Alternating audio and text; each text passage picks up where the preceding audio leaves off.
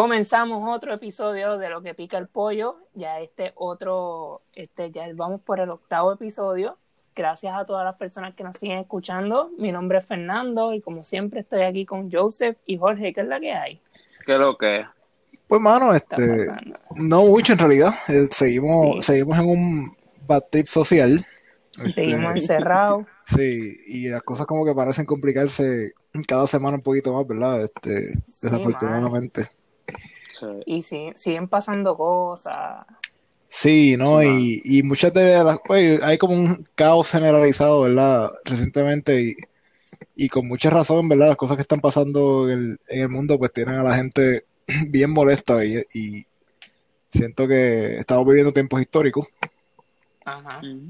Pero es interesante vivir cada semana de este año, mano. Está en verdad, está bien loco. Está, y llevamos seis meses nada más. Seis meses nada más. Falta la mitad todavía. Falta la mitad. Eh, eso es para la gente que para la gente que empezó, ah, 2020, sorpréndeme. en enero, pues, mira, ahí está. El año que viene yo voy a decir en, en año viejo, mira, en verdad 2021, por favor, es el año más aburrido que... No mucho, por favor. No, sí, no nos sorprendas para nada. No nos sorprenda, no esperamos nada de ti, solamente mantén las cosas en, bajo control y ya. por el lado positivo, saben que hoy, yo estaba pensando esto por la mañana, este, hoy hubiesen sido las primarias, mano. Por lo menos no, nos atrasaron dos meses el, el problema que ahora van a hacer en agosto. El 9 de agosto. sí, por, por lo menos por ese lado nos dejaron respirar un dos meses más y a ver qué pasa de aquí a allá. Ya me imagino que las cancel en el 9 de agosto pues las tendrán que suspender por el apocalipsis zombie que me imagino que será... que se van a comer las papeletas los zombies. Sí, no, esa va a ser la excusa del PNP, ya tú verás. Van a decir, ah, se comen las papeletas, no tenemos nada que hacer, vamos, vamos a salir de esto. pues, pues miren, esta semana ha sido como una continuación de la anterior. Y las noticias básicamente han sido unas, todas como reacciones a lo que ocurrió la semana pasada, así que lo que hicimos es que esta semana vamos a, tocar un poquito de todo, de todas esas reacciones que han ocurrido, de los temas que tocamos la semana pasada. Y vamos a empezar porque, pues, ¿verdad? El tema principal sigue siendo George Floyd y su, asesinato en, en Minneapolis. Sí. Eh, la discusión se movió un poquito más que, la semana pasada a lo local. Y esta semana, pues, comenzaron, ya, ya comenzaron un poquito más, demostraciones un poquito más fuertes en Puerto Rico. Eh, el pasado lunes hubo una vigilia en honor a Floyd en Loíza y el martes ocurrió una protesta frente a Fortaleza también. Este, el, el tema ha continuado en el debate público pasó algo con Alexandra Lúgaro, ¿verdad? Que habló sobre el privilegio blanco, mucha gente no lo entendió y le cayeron encima. Este, y nada, que quería comenzar más o menos por, por también hablar un poquito sobre, sobre la discusión que se ha dado en las redes sobre si en Puerto Rico hay o no racismo. Este, ¿qué, ustedes creen más o menos sobre un compendio de todo lo, lo que ha pasado esta semana? Bueno, pues yo pienso que no solamente esta semana han pasado cosas que nos han demostrado que en Puerto Rico sí existe racismo, sino que también ha habido muestras de que la gente tiene un desconocimiento total de, muchas de las hasta el vocabulario que se, que se está utilizando para combatir el racismo y de los términos. O sea, esto que pasó con, con Alexandra Lugaro, si no me equivoco, pues una de las cosas que ella mencionó, ella admitió su, su privilegio como persona blanca en Puerto Rico. Y automáticamente los ataques fueron como que, ah, ¿qué te estás insinuando? Que los blancos están privilegiados sobre los sobre la gente que sea de cualquier otro color que no sea blanco. Exactamente. y, exactamente eso es lo que se refiere cuando uno, dice que hay privilegio blanco, que, que uno por, ser blanco, pues tú vas a tener una, estás en una posición de privilegio sobre gente de otras razas. Pero la gente interpretó, malinterpretó totalmente lo que quiso decir Alexandra Lugaro. Este, y pues seguida empezó Tata Charbonnier, fue una de las que vimos en, en los medios, no sé en Twitter o dónde fue que lo dijo, pero... Sí, en Twitter. Ahí la acusó de racista por, decir que era, por admitir que tenía privilegio al ser blanca. Ajá. Y pues llovieron las críticas a Alexandra Lugaro, pero de igual forma le llovieron las críticas a, Tata y a toda esta gente que estaba disparando de la baqueta. Sí, fue, fue, fue de, de parte y parte. De parte y parte. Se, atacaron. Sí, claro, eso fue. A mí me pareció increíble, hermano, que, que hubiera esa, esa ignorancia respecto a pues entender que, hay, que estamos en una posición de privilegio. Y yo creo que, en, que uno entender todas las formas en las que uno está en privilegio sobre los demás es, es fundamental en la si queremos luchar en contra del racismo, de la xenofobia, del sexismo. Otras, otras cosas de desconocimiento. Ah, sigue, sigue, Jorge, sigue a decir algo. Yo pienso, yo pienso que, que, en Puerto Rico se da, se da una dinámica diferente, porque yo pienso que el, que el Estado históricamente se ha encargado de tapar ¿no? este, este tipo de cosas. O sea, desde que yo soy pequeño, yo vengo escuchando que en Puerto Rico no hay racismo. En Puerto Rico no, no se discrimina que, que, que no hay xenofobia, ¿me entiendes? Cuando sabemos que no es una realidad. Y, y, no sé, y tiendo, tiendo, a, tiendo a pensar que es parte del mismo discurso que, que se genera del país de, de, que somos este, este espacio que se generó en algún momento, ¿no? Que somos este espacio donde, donde nada de esto existe porque, porque tenemos la mezcla de las tres razas, porque whatever, o sea, cualquier, cualquier excusa que quieran meterle. ¿Me entiendes? Que, que, entonces eso lo que convirtió fue precisamente el, esa capa de, de protección de, protección hacia, hacia las verdaderas acciones racistas, xenofóbicas, etcétera, que pasan en el país, y, y, se convirtió quizás como, como un espejo, ¿no? Donde no se ve, donde no se veía necesariamente lo que estaba, lo que está pasando realmente en el país. Ajá, como para tapar eso mismo también. Este, falta de educación, todo se, se redondea a eso. Este... En cuestión de la xenofobia, por ejemplo, yo creo que no es bien sabido que en Puerto Rico tenemos un problema de xenofobia serio en contra ah, de... Cultural, sí, es cultural prácticamente, y eso lo vuelve más problemático todavía. Sí, o sea, y desde, pequeño uno escucha como hay pues, comentarios xenofóbicos en contra de dominicanos y dominicanas en Puerto Rico. Sí, los chistes en contra, siempre habían chistes de dominicanos. No, sí, y estamos hablando de que no solamente, cuando te pones a pensar, en Puerto Rico, pues la, población más grande eh, extranjera en Puerto Rico son dominicanos y dominicanas que viven en la isla. Eh, pero, pero también tenemos xenofobia contra, contra gente de que vienen de China, vienen de países asiáticos. Sí. Y todo el mundo se engloba bajo la misma categoría de que, ah, mira, se utiliza el nombre, se utiliza la nacionalidad chino para referirse a cualquier persona de Asia. Eh, los chistes, las bromas. Chistes, las bromas. Y pues ya vemos como, como hay más, más evidencia de, todos estos problemas que tenemos como sociedad. Y hablando de eso, vamos, este, hoy mismo se hizo un poquito viral un video de Coscuyuela, que hizo unas expresiones bien, bien dudosas, ¿verdad? Se metió en un live a tratar de hablar y se hundió más todavía. Este, en un video que publicó, que fue un live de Instagram, este, él empezó hablar sobre las protestas y eso, y dijo, esto es una cita de él, en Puerto Rico, o sea, los prietos no son negros, los negros son de allá, de África, los de aquí no vinieron de África, aquí no hagan esas huelgas de porquería. Eso es un problema que tienen ellos, pero allá ellos, que se maten ellos por allá. Eso afecta a la economía bien cabrón. Esas fueron las expresiones de Goscuyela. Hay varios aunque son como pocas palabras, pero dijo un montón de cosas en esas palabras. Este, lo primero es que no es la primera vez que él dice que las protestas afectan la economía. Él estuvo en contra del verano del 2019. Sí. Este, y las expresiones racistas, este, que, que, los negros, los negros son los de allá, de África, él vive en, otro mundo. Sí, Que los prietos no son negros. estamos hablando de un blanquito de que vive, de, que vive en Palma. y que siempre, y que siempre ha estado en una posición de privilegio, no solamente de raza, sino de clase. De clase, Este, desde pequeño. Él mismo lo admite, él lo admite en, su, en sus canciones. Él dice, mira, que yo, él nació en cuna de oro y él, y él, y es la realidad. Y, y entonces yo creo que esto fue, cayó como anillo al dedo esta semana en el sentido de que cuando más se estaba diciendo que en Puerto Rico no existe el racismo, Ajá, ahí entró él. Es cuando, Otra prueba. Es cuando aparece una prueba súper pública y bien. Este, él, dijo: Yo le voy a dar el ejemplo perfecto. exactamente, exactamente. Literal. Y lo que dio fue una, lo que dijo fue una asquerosidad en ese video que a mí me dio, me dio vergüenza y me y, entristece bien cabrón, ¿verdad? Porque es como que uno, uno esperaría que una persona que, vamos a empezar, vamos a ver claro, o sea, el, el género que, en el cual él es artista eh, fue construido por gente de la raza negra en Puerto Rico. Exacto. O sea, que es como, no, no entiendo de dónde vienen esos, esos argumentos. De Sí, y lo, lo de decir que las protestas afectan la economía, pues mira, eso es parte de también, lo más que afecta a la economía es la desigualdad racial en, en- Exacto. en su mayor parte.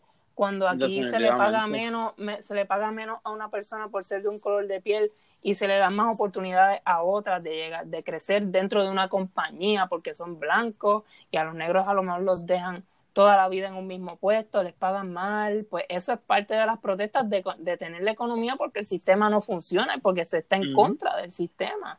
Que, o sea, eh, está completamente enajenado Sí. de lo que ocurre Sí. en, en este tema y cuando pasó lo del verano del 2019, que dijo lo mismo, pues eso es un caso perdido, parece. Mira, vaya ahí, por otro lado, Mano, y ah, sigue, Jorge, sí, lo, lo último que voy a mencionar sobre esto, que a mí me, pare- me parece realmente una falta de respeto, porque vamos, eso, esos comentarios, además de ser despectivo, se nota que lo está haciendo en el sentido de tratar de buscar su propia pauta dentro, dentro de los temas que están Sí.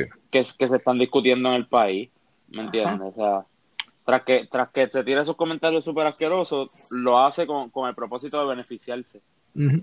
Sí, de, de- de esa polémica que, se está creando ahora mismo por, por sus comentarios, ¿me entiendes? ajá. Y si no me equivoco, le hizo en, hay una versión, la versión completa del video y también hay una versión reducida, pero la completa le hizo unos comentarios también refiriéndose al Ku Klux Klan, eh, hablando de ellos como que, ah, ellos están quedando trilly, quiso decir él en el video. O sea, yo no sé cuál es la insinuación, eh, Ajá. Ok. pero sonaba, era mucho peor de lo que estaba, de lo que está saliendo en el video reducido de por ahí. Eh, sí, hizo comentarios respecto al Ku Klux Klan, queriendo decir como que, ah, y esta gente del Ku Klux Klan que se hacen llamar los más poderosos, dijo él. Este, y estoy parafraseando un poco, pero en parte, o sea, me hace, le hace pensar a uno como, Sí, ¿qué sí, estás sí. queriendo decir, verdad? Sí, Ah, sí. como estás provocando que, Es- que esta gente se Exacto. movilice o qué, O cabrón. sea, que es aún peor y a, y a saber las cosas que él no está diciendo, ¿verdad? Sí, Ajá. sabrá lo que piensa en otros temas también y por ahí para abajo. Sí, lo que no comparte. Ajá, exacto. Y le voy a tirar también a De La Ghetto, que le dio like al video también. Sí, sí, hay unos cuantos por ahí que le dieron like. Ay, Ay, ay, madre. Pues, vamos a hablar también de que esta semana el- también se le, se le aumentaron los cargos a Drake Chauvin y también a los, a, a los otros tres policías involucrados en la muerte de Floyd que fueron también fichados. Sí. Eh, a ellos se les acusó de ayudar e incitar al asesinato y a Chauvin, el policía que se arrodilló en el cuello de Floyd, se le elevó el cargo de asesinato en tercer grado a un cargo de asesinato en segun- segundo grado. Sí.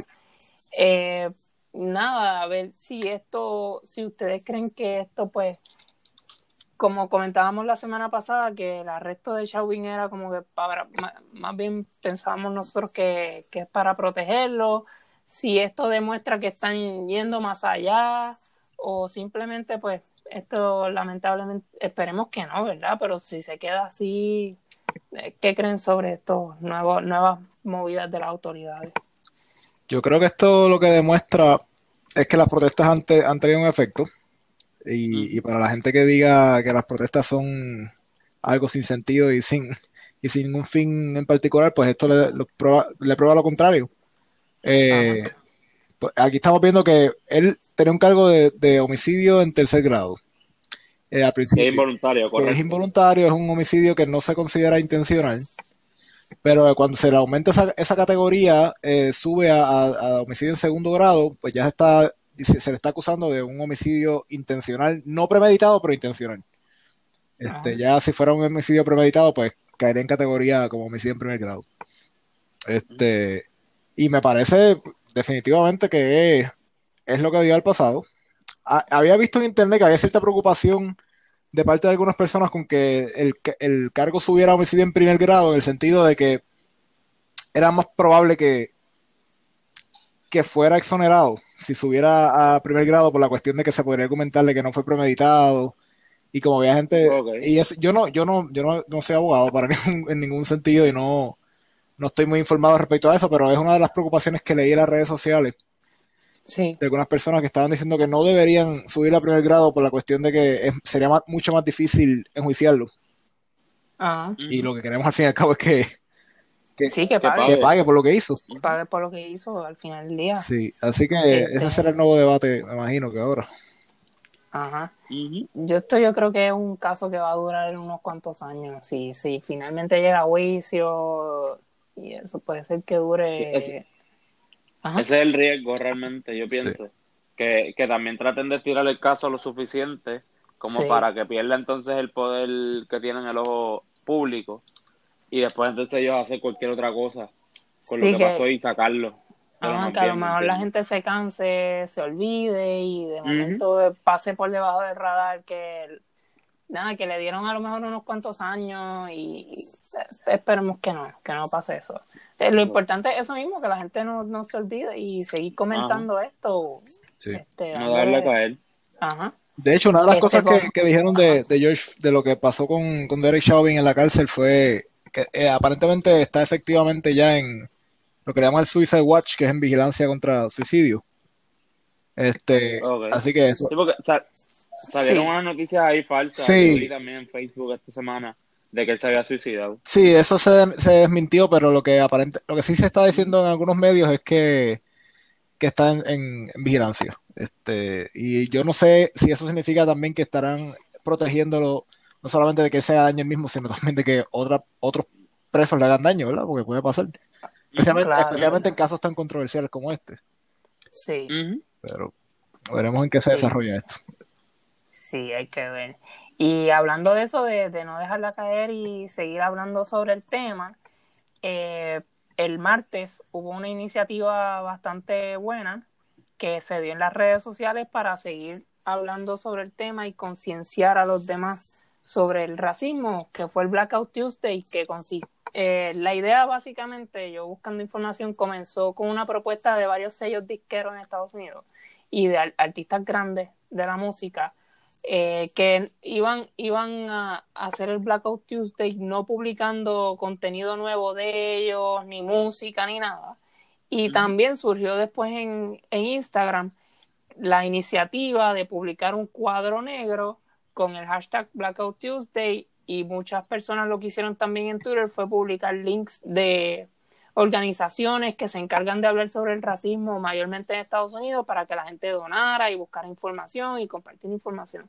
¿Qué ocurrió? Que también comenzaron a publicar el cuadro negro con el hashtag Black Lives Matter y mucha gente empezó a decir no lo compartan con ese hashtag porque entonces se está escondiendo la información que está bajo ese hashtag de Black Lives Matter y empe- se empezó a ocultar también esa información que no era la idea pero pues mayormente la, la iniciativa fue buena, la de Blackout, Blackout Tuesday. Yo entraba a Instagram por la mañana y todo eran cuadros, eh, lo- los cuadros negros en todos lados y yo, yo pienso que fue que fue ba- bastante buena. Siempre hay pues personas que a lo mejor lo compartían por recibir likes y eso, pero ya, ya eso es otra discusión. La, la, la iniciativa pues, pues funcionó y tuvo su, tuvo su valor. ¿Qué creen sobre esto? Yo al principio honestamente estaba un poquito preocupado de que esto fuera una estrategia para básicamente enterrar, enterrar cualquier foto de protesta, cualquier eh, publicación relacionada a lo que estaba pasando y sustituirlo con un cuadro negro. O sea, básicamente como una Ajá. forma de esconder esto y convertirlo en algo más, más allá de que la gente estaba furiosa, convertirlo en un luto simple y sencillo que, que se quedara en nada. Este, pienso que fue acertado que la gente no utilizara el, el hashtag de Black Lives Matter precisamente por eso. Este, quizás el de Blackout Tuesday pues tenía mucho más sentido. Porque pues era algo eh, sobre el evento, ¿verdad? Sobre la, lo que se estaba tratando de hacer. Pero no me sorprendería honestamente que hubiera sido algún tipo de estrategia para, para esconder lo que, pues el propósito de Black Lives Matter. Eh, pero pienso también que tuvo, fue un acto simbólico que después tiene, tiene un impacto, ¿verdad? Tú ver, entrar a las redes sociales y ver que todos son cuadros negros. Te hace, Ajá. te hace pensar como que, diablo, ¿qué está pasando aquí, verdad? Este, Sí, aquí está pasando algo. digo, y el que no sepa a estas alturas que, que algo está pasando. Sí, él vive bajo una piedra, pero Ajá. Pero no, definitivamente, y no es, yo creo que no es la primera vez, es como cuando vemos, cuando ha pasado en otras ocasiones que en algún país ocurre un evento catastrófico, pues la gente cambia las la fotos por bandera. Eh, yo siento que, pues, más allá de esto, eh, si usted comparte el cuadro negro, pues, bien, pero tiene más impacto que, que se manifieste, ¿verdad? Y que, y que haga algo, pues, más allá de las redes sociales.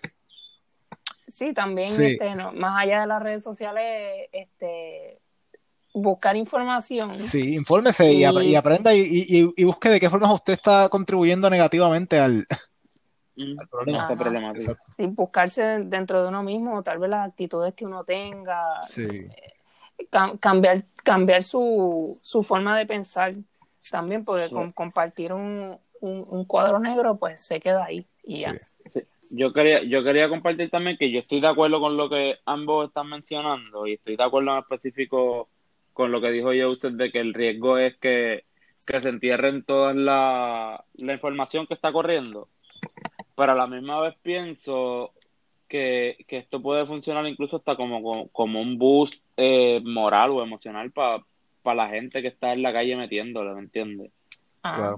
Es como este espacio donde, donde se siente por unos momentos que, realmente sí se está escuchando. Es como cuando se hacen los tuitazos en, en Twitter para poner un tema trending, ¿entiendes? Sí. Es como, como ese boost que, que, vamos, que sí, que sabemos que las redes sociales pues quizás no podemos hacer tanto, pero, pero a veces a veces es necesario tener esa fuerza, ¿entiendes? Como, como sentir esa energía, ¿no?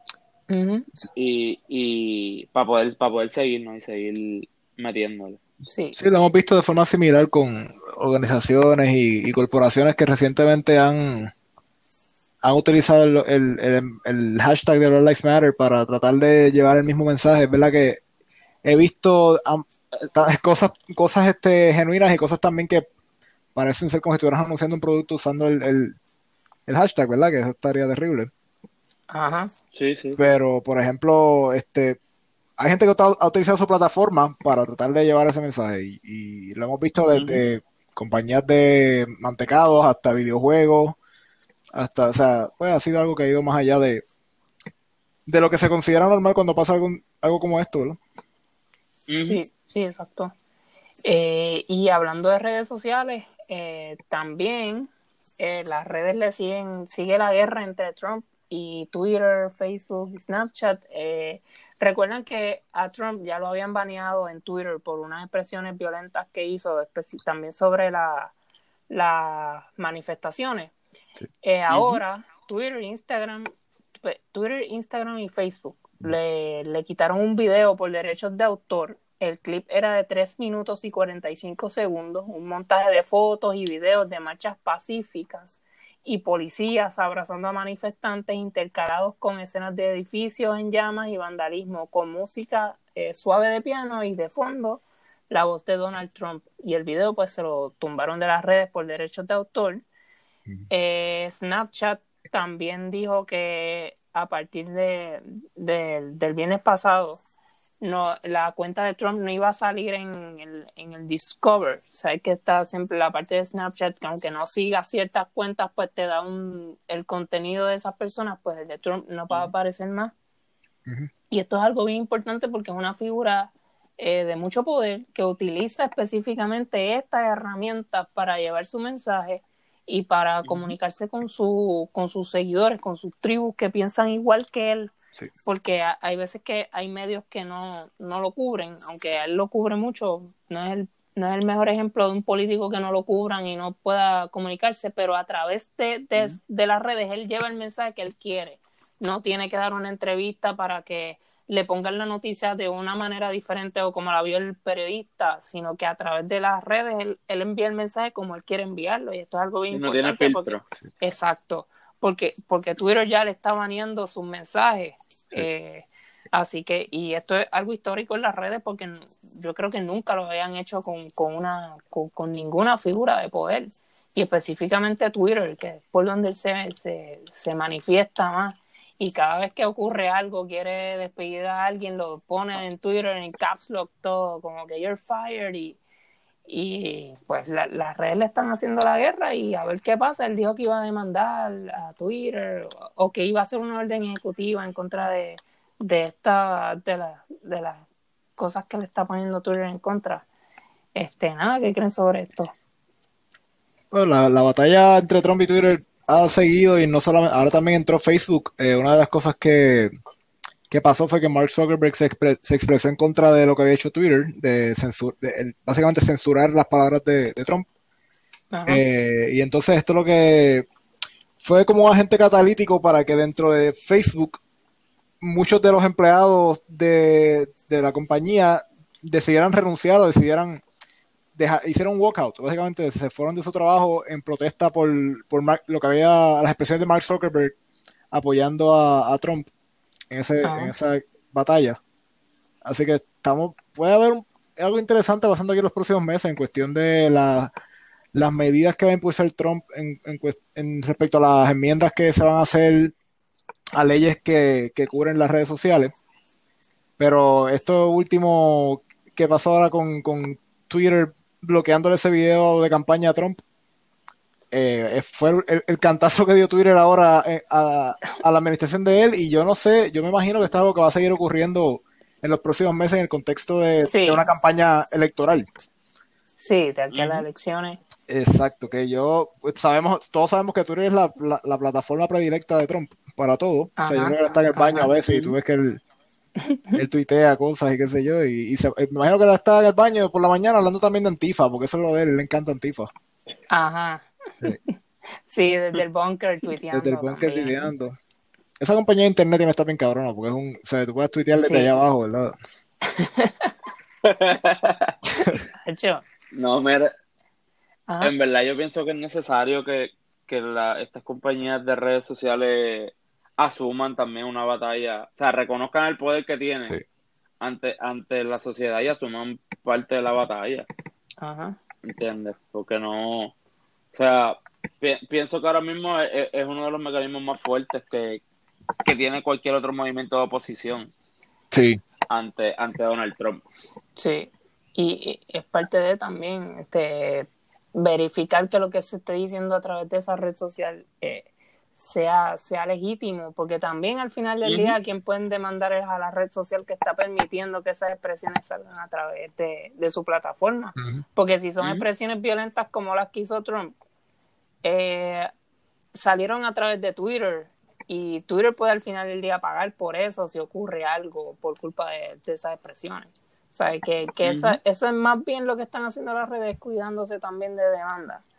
Así que... Sí, no, y algo que hemos observado desde que Trump es presidente es una cuestión de que se ha legitimizado muchos de los comportamientos de grupos racistas y de grupos de supremacistas blancos. O sea, y esto ha sido facilitado por por las redes sociales y por el uso de las redes sociales que, le da Trump, ¿verdad? Este, así que yo pienso que las redes sociales, estas compañías de redes sociales tienen una responsabilidad hasta cierto punto de, moderar eso que está pasando. Lo que pasa es que es un caso único, porque yo creo que es la primera vez que estamos viendo que un presidente utilice las redes sociales de esa forma, ¿verdad? Sí.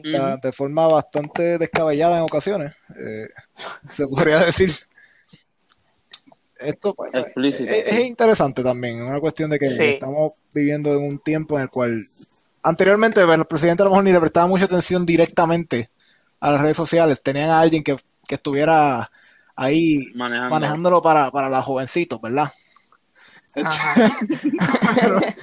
pero, esta es la primera vez que vemos a, a Trump en esa, ¿verdad? Un presidente en esa. Sí. Pues miren, este también vamos a discutir un poquito esta noticia que está bastante interesante, porque tras lo ocurrido con la muerte de George Floyd en Minneapolis, se está discutiendo una nueva propuesta de desmantelar el cuerpo de la policía y crear un nuevo modelo, algo diferente a lo que se conoce como la policía. Esto apenas está en discusión, que están teniendo que, que se está teniendo tras estos sucesos. Se espera que tomen medidas en los próximos años, pero nos parece interesante discutirlo porque esto podría ser una nueva norma y que se reforme la policía algo diferente de lo que conocemos hoy día. Yo estábamos hablando de esto, ¿verdad? Antes de empezar, ¿qué, qué más o menos es lo que se está pensando hacer en, en Minneapolis?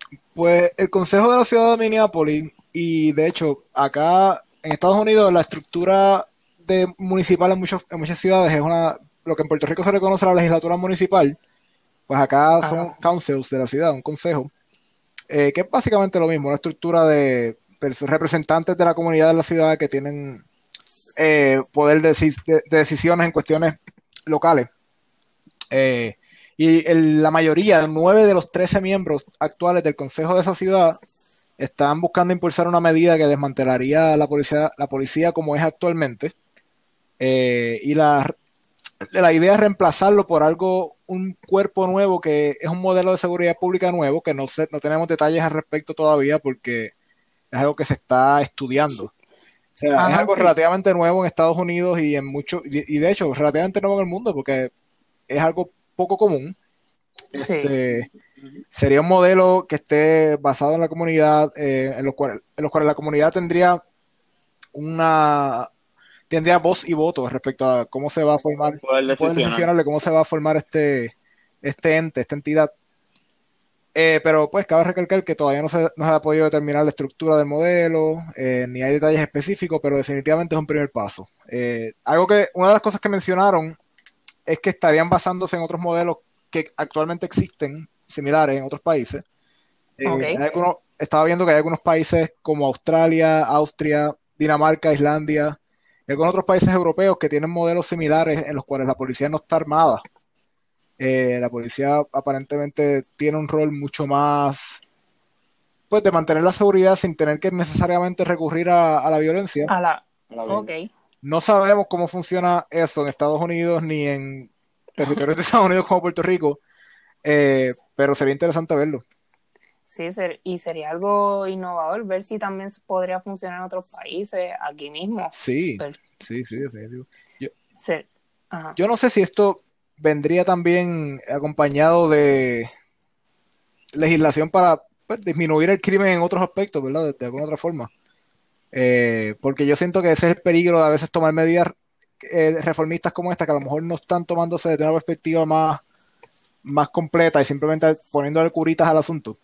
Sí. Este, porque si tú, pues a lo mejor tienes la policía desarmada, pero todo el mundo, todo el mundo tiene un AK-47 en la calle, pues yo no sé hasta, como complicado. hasta qué punto, hasta qué punto funcionaría eso, pero, pero coño, o sea, podríamos evitar un montón de, desastres como lo que, lo que ha pasado con, con la policía en muchas ciudades de Estados Unidos, de la brutalidad policíaca y todo esto, estas problemáticas. Sí.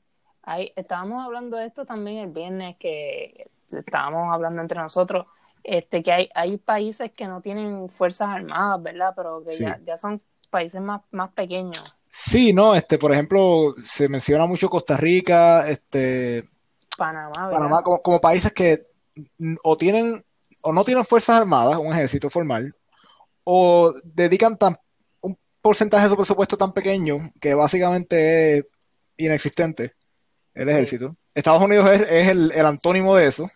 Ah.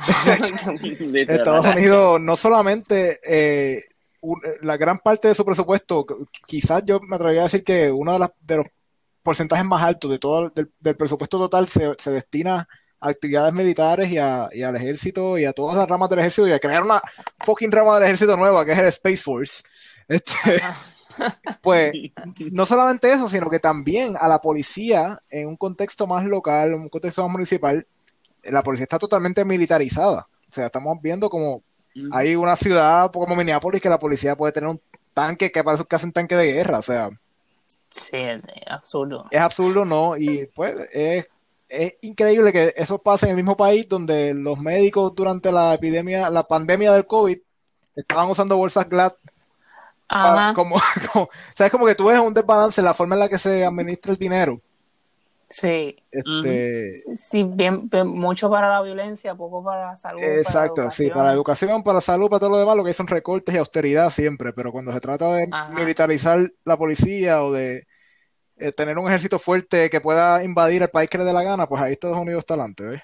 Sí, lo, lo tienen la, todo. La gobernanza, la gobernanza a raíz, a raíz del miedo, exactamente.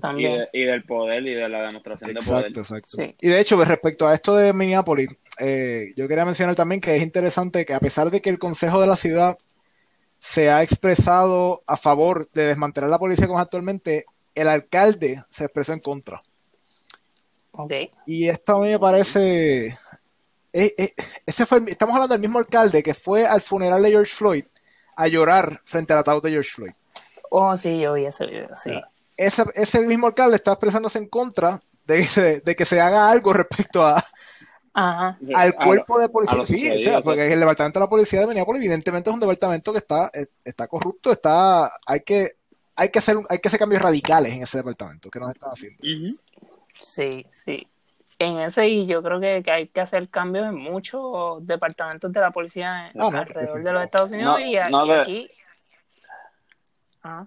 Definitivamente yo creo que este esfuerzo es, es el que va a abrir paso a que precisamente eso suceda, ¿verdad? Esperemos que se dé y se dé una reestructuración que sea que sea beneficiosa para, para el Estado y que se dé ese hincapié para que otros estados también puedan, puedan comenzar a repensar el- la estructura de la Sí, porque el policía. problema de la brutalidad no es solamente en Minneapolis, ni, y, o sea, ahora mismo vimos, vimos lo que pasó en la ciudad de Buffalo, en Nueva York, en- que también en estos días que la policía intervino con un anciano de 75 años, lo empujó Ah, en plena sí. protesta y, y lo dejó en una condición grave, sangrando en el piso, Sí. con una fractura, pro- pro- probablemente con trauma cráneoencefálico.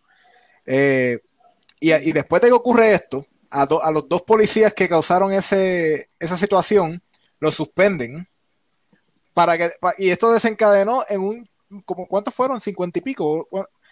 Un montón de 57, me 57 parece. policías de la ciudad de Búfalo decidieron irse del trabajo, renunciar, en solidaridad con sus dos compañeros que casi matan a un anciano de 75 años. O sea, Ajá. que la gente que hace el argumento de, ah, que son las manzanas podridas, pues mira, pues esto es un barril de manzanas podridas, ¿tú me entiendes? Sí, sí, que son muchos, sí. Exacto. Sí. Que sobre eso también, sobre el, el- el modelo de la policía, que, que hay que utili- hay que buscar la manera de que la policía le brinde seguridad a la gente y no, no que sea una herramienta de represión en contra de la gente y que el Estado lo utilice como aquí en las protestas, que enseguida hay una protesta y salen 15 policías con armaduras, cascos, macanas, pero cuando ocurre algo con una persona, uno mismo se queda en la calle, no aparece ningún policía a ayudarte Exacto. ni nada. Y Yeah. eso es lo que, lo que hay que reestructurar. hay veces que algún chamaco se come una luz amarilla y manda un helicóptero y todo. Ajá.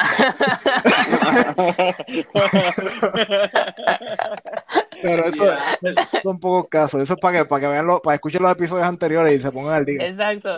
Si quieren entender ese, ese chiste, pues tienen que escuchar el nos metimos en problemas con la Y policía. ahí van a ver dónde empezó la lucha contra la brutalidad policíaca en este podcast.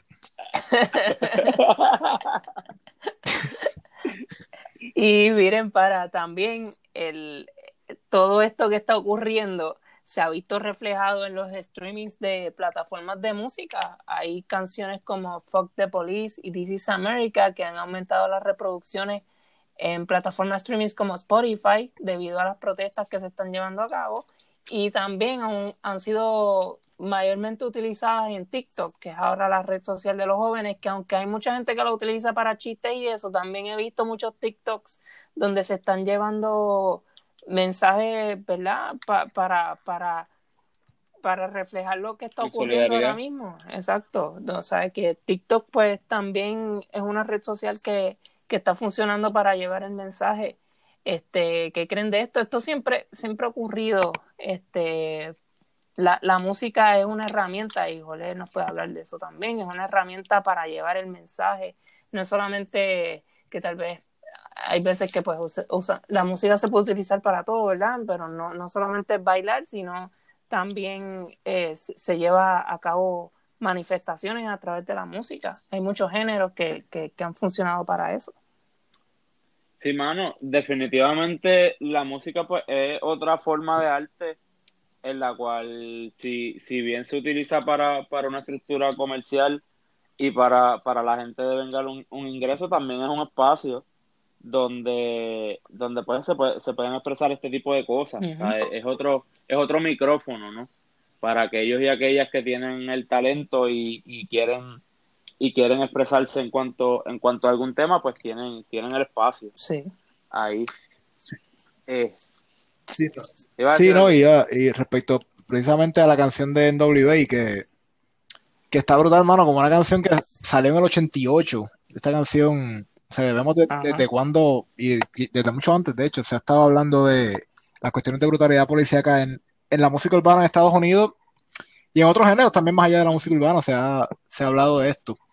Este, y ahora, pues, la noticia que salió fue que esta canción específicamente, Fuck the Police de NWA, cuadruplicó, ¿verdad? En, en reproducciones en, en, las distintas plataformas, incluyendo pues este Spotify y todas estas plataformas de, de streaming. Está brutal. Sí, sí. Sí que es parte de también. Este, en Puerto Rico también, también ocurrió en el verano del 19, se utilizó, este Residente y Bad Bunny hicieron afilando los cuchillos para, para invitar a la eh, gente. Rafa Pavón también hizo con no, bueno, no, no me acuerdo si eh, tiene una canción con Bray, pero no recuerdo si fue que se, se volvió a, a pegar en el verano del 19 o si fue que la sacaron. Yo me parece que hay dos. Me parece que Rafa Pavón sacó una nueva también, de hecho. Ok. Ah, sí, el, el video, sí, sí, sí, sí. De que también habla, hay un video donde él habla de la brutalidad policíaca que salió recientemente. Ah, ese es reciente también. Sí. sí, es tan reciente como hace. Esta semana creo que fue, ¿verdad? Este, Ajá. Salió el video. mientras Coscuyero estaba grabando un video diciendo que no había negros en Puerto Rico, Exacto. Rafa Babón sacó un video sobre la Rafa Creo que la canción se llama Sin aire, si no me equivoco. Ok. Y Malacara también, de hecho, salió hoy. Este que sacó una canción también, que te la digo ahora rapidito. La producción que te... Malacara sacó, sacó una, una canción que se llama Asfixia Mecánica, un negro en América. Ok. En verdad yo la escuché ahorita y, y está está durísima, durísima, durísima y va, va completamente acorde ¿no? con todo, con todo lo que se está discutiendo en, en estos momentos. Ok, pues la voy, la voy a escuchar ahora. Cuando terminemos de grabar, la voy, la voy a escuchar. Este, y básicamente eso fue lo, lo, que ha pasado esta semana. Hicimos un episodio, ¿verdad? Un poquito más eh, en cuanto a las noticias que han, que han ocurrido en reacción a lo que pasó la semana pasada, porque nos parece importante hablar sobre todo esto. Antes de terminar, también, ¿verdad? Que yo le envié el, el screenshot, agradecer a todas las personas que nos han seguido apoyando entre todos los episodios.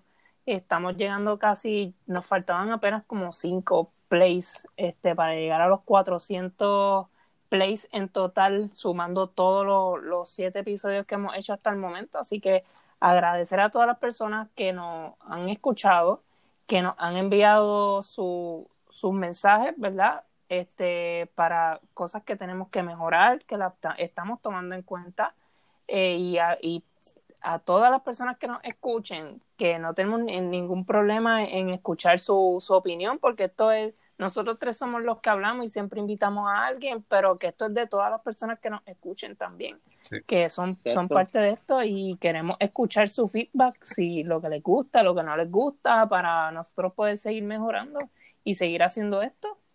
Este... Y, que sepan que aquí tienen un foro también que está abierto para todo, toda persona que, que quiera expresar su sentir en cuanto a lo que está pasando o o tenga algún tema que entienda que, es pertinente que se deba discutir. Exactamente. Que nosotros estamos abiertos también para, para discutirlo. Sí. Y presentarlo en el, en el programa. Y saben cómo, saben cómo ponerse en comunicación con nosotros a través de nuestras redes para dejarnos saber cualquier crítica constructiva que usted tenga sobre nuestro podcast, este, cualquier comentario positivo o negativo, el que sea, ¿verdad? Nosotros estamos agradeciendo cualquier tipo de comunicación que podamos recibir de ustedes. Exacto. Y recordarles que en Instagram es de lo que pica pod y en Facebook de lo que pica el pollo, que también básicamente son herramientas para compartir con ustedes lo, cuando salen los episodios y las cosas que, que estamos trabajando para que también nos comenten y sean parte de esto, porque nosotros también queremos este, que ustedes nos comenten sobre su, su opinión y eh, leerlas aquí, compartirlas también, para que no sean las opiniones de nosotros nada más, sino que sean de todo el mundo. Sí, Así que pues yo creo que ya eso es todo por hoy. Nos vemos la semana que viene. Bueno, nos vemos, hasta